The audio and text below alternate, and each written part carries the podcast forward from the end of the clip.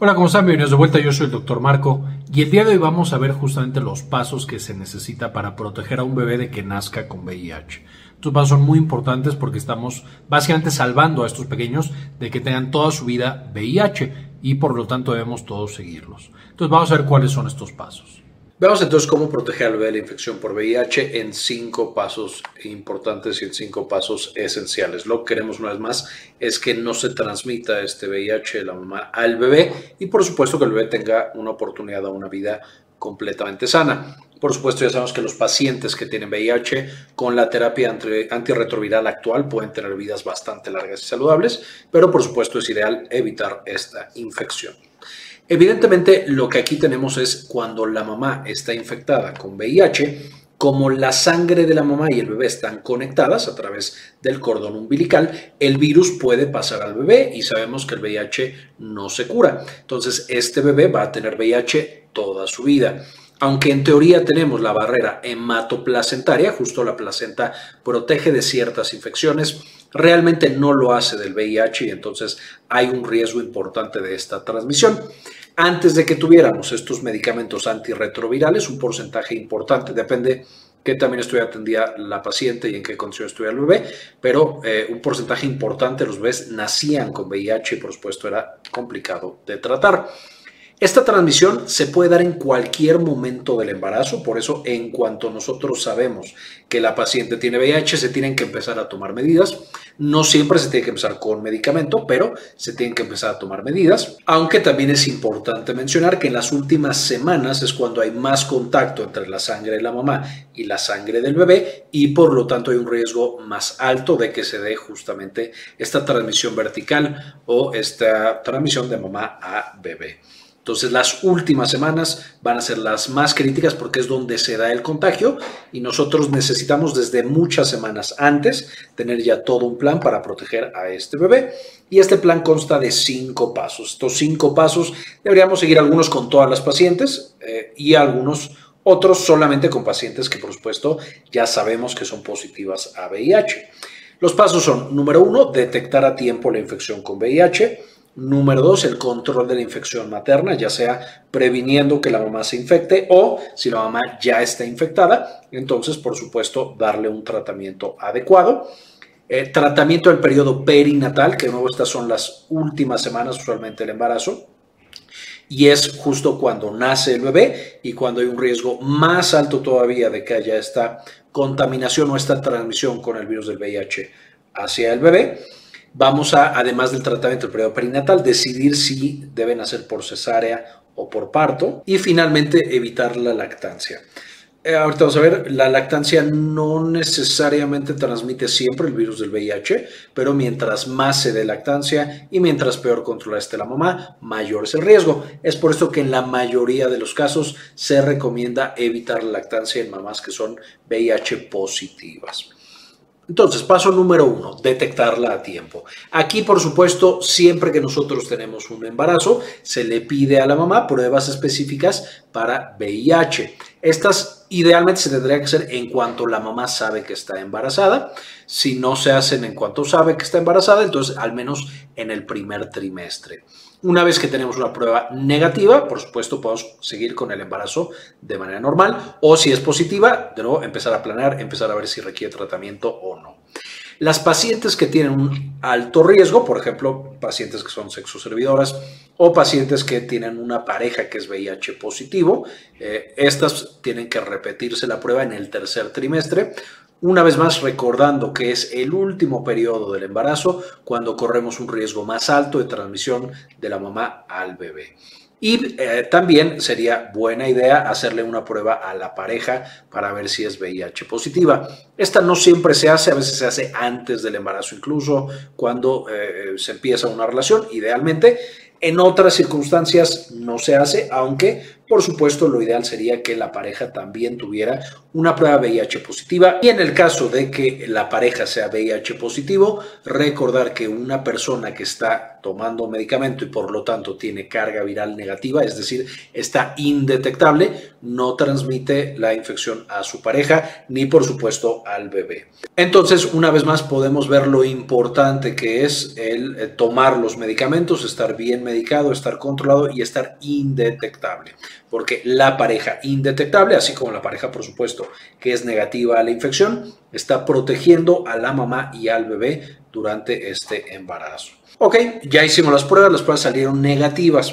Si la paciente, una vez más, es de alto riesgo, porque su pareja es VIH positiva y no está indetectable por alguna razón, el medicamento no lo está pudiendo tomar, tiene alta resistencia genética, etcétera, etcétera, etcétera, entonces la paciente va a tomar el PrEP. El PrEP es esta combinación de medicamentos como emtricitabina, tenofovir. Eh, se toman todos los días y estos medicamentos van a básicamente prevenir o disminuir de manera muy importante el riesgo de contagio y de infección. Frecuentemente las pacientes, eh, en este caso las pacientes embarazadas, ya desde antes, por ejemplo, cuando tienen pareja VIH positiva que no está indetectable, ya están tomando el PrEP. Entonces esto se tiene que continuar. El PrEP es seguro durante el embarazo y justo protege a la mamá de que no se vaya a infectar y también al bebé. Una vez más, pacientes de alto riesgo, el PrEP es una muy buena opción. Pacientes que son positivas, el PrEP por supuesto no se utiliza en pacientes positivas, aunque estos medicamentos sí se pueden eh, utilizar, pero en otras combinaciones. Vamos a usar la terapia antirretroviral estándar. Casi todos los medicamentos antirretrovirales pueden utilizarse con seguridad durante el embarazo. Evidentemente, cada paciente tendrá un régimen y un esquema especial que sea específico para su tipo de virus, es decir, el genotipo de VIH que tienen, el tipo de resistencia, si es que tienen algún tipo de resistencia genética y algunas otras características, eventos adversos, estado de salud, etc. No voy a meter mucho en ese punto. Ya hemos platicado en videos previos acerca del PrEP y de la terapia antirretroviral. Les voy a dejar en la parte de arriba enlaces a esos otros videos, pero una vez más, la mayoría de los medicamentos utilizados para VIH pueden utilizarse de manera segura durante el embarazo. Y el objetivo de dar estos tratamientos antirretrovirales idealmente es que la paciente esté indetectable. La mamá indetectable, una vez más, protege muchísimo al bebé de que vaya a tener un contagio y esta transmisión vertical. Si la paciente no está indetectable, tampoco es para entrar en pánico. Menos de 50 copias por mililitro también son buenas noticias. Incluso permite que la paciente pueda decidir entre una cesárea, un parto o algún otro tipo de, o más bien eh, que ella elija cómo quiere tener a ese bebé. Y el riesgo de contagio es muy, muy bajito. Pero lo ideal es que la paciente esté indetectable, pero menos de 50 copias por mililitro sigue siendo un buen resultado en cuanto a carga viral. Más de 50 copias ya nos empieza a meter un poco en problemas y vamos a ver ahorita ya hay que ser un poquito más agresivos con ese embarazo. Ahora, ¿qué es lo que pasa en el periodo perinatal? Es decir, ok, ya este pequeño nació, no estamos seguros qué tanto estuvo en contacto con la sangre de la mamá. Todos los bebés nacen, ya sea por cesárea o parto, pues llenos de sangre y llenos de, de, eh, meconio o llenos de líquido amniótico o de cualquier cosa. Entonces, es complicado saber qué tanto estuvo expuesto un bebé a la sangre de mamá. De manera que vamos a comenzar con terapia antirretroviral para el bebé. En caso de que algún virus haya entrado en su cuerpo, con el medicamento vamos a bloquearlo y vamos a impedir que genere una infección, eh, digamos, permanente o que logre realmente entrar a las células de este recién nacido.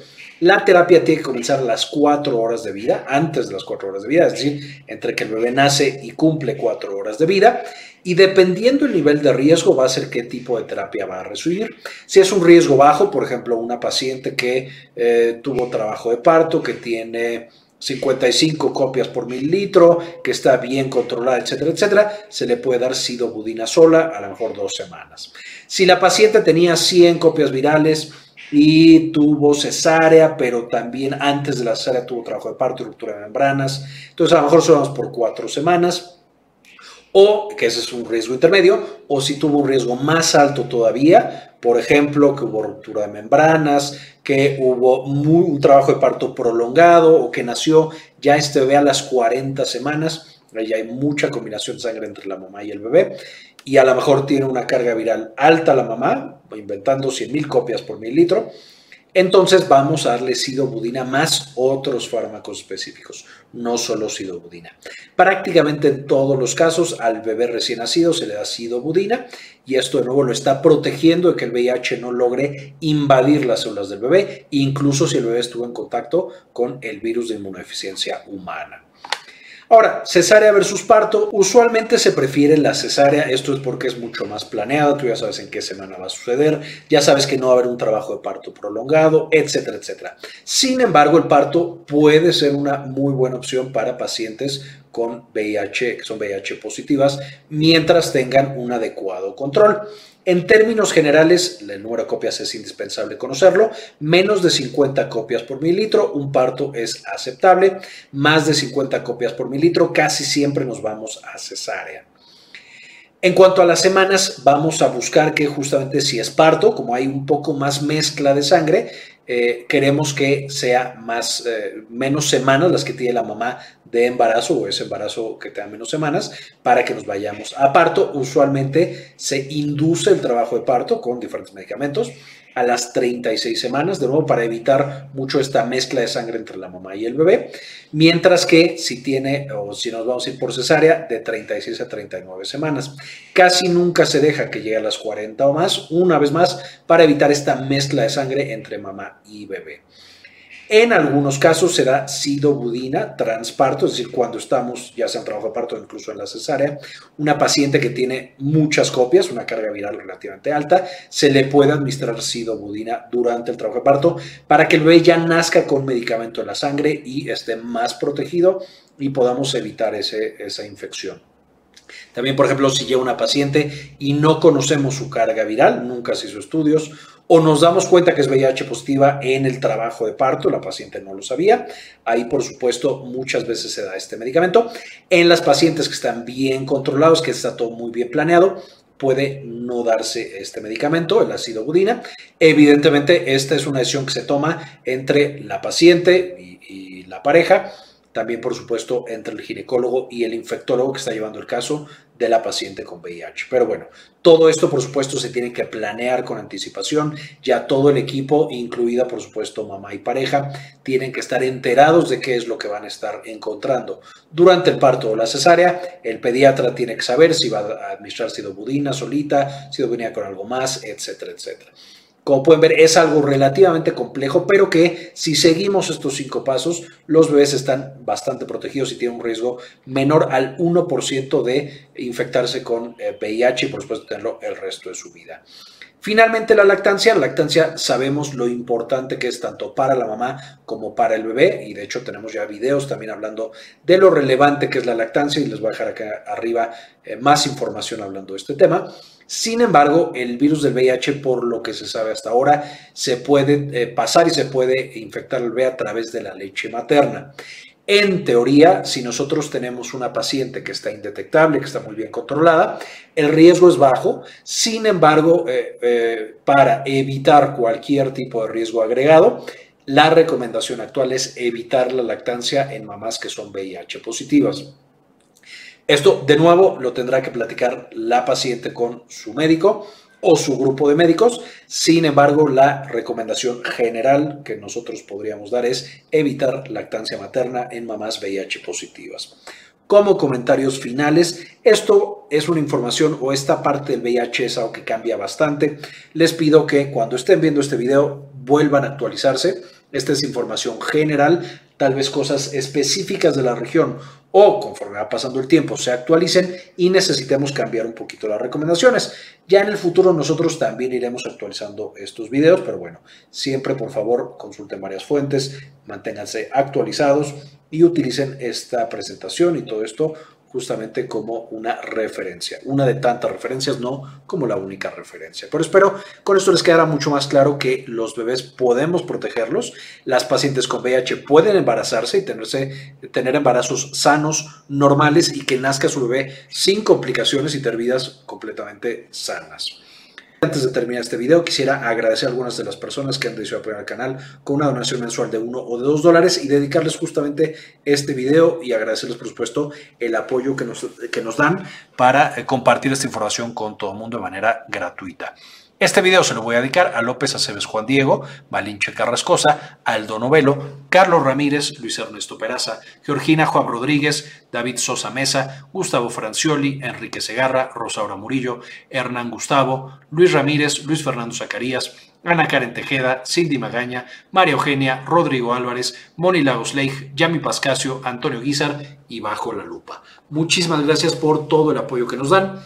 Les dejo también las referencias para que puedan leer más de este tema tan importante y que todos podamos proteger a las mamás que tienen VIH y por supuesto a los bebés de las mamás que tienen VIH para que nazcan sin infección, nazcan sanos y tengan vidas completamente normales. Muy bien, esto fue todo por el video, espero les gustara, le entendieran y podamos proteger ahora a estos pequeños para que ninguna persona nazca ya con VIH y tenga que cargar con esto el resto de su vida. Sé que hay circunstancias especiales en las que no se puede evitar, sin embargo tenemos que hacer lo más posible para proteger a estos bebés que están llegando al mundo. Con esto ahora sí terminamos y como siempre, ayúdenos a cambiar el mundo, compartan la información. Este video es en parte posible gracias a nuestra tienda en línea Synapsis Store en synapsistore.com, donde ahora además de encontrar los productos que ya conocían, como nuestros libros originales, por ejemplo Farmagrafía del Dolor y las presentaciones con las que hacemos los videos para el canal, también van a encontrar algunos servicios como consultoría para tesis, estadística, editorial y de algún otro tipo.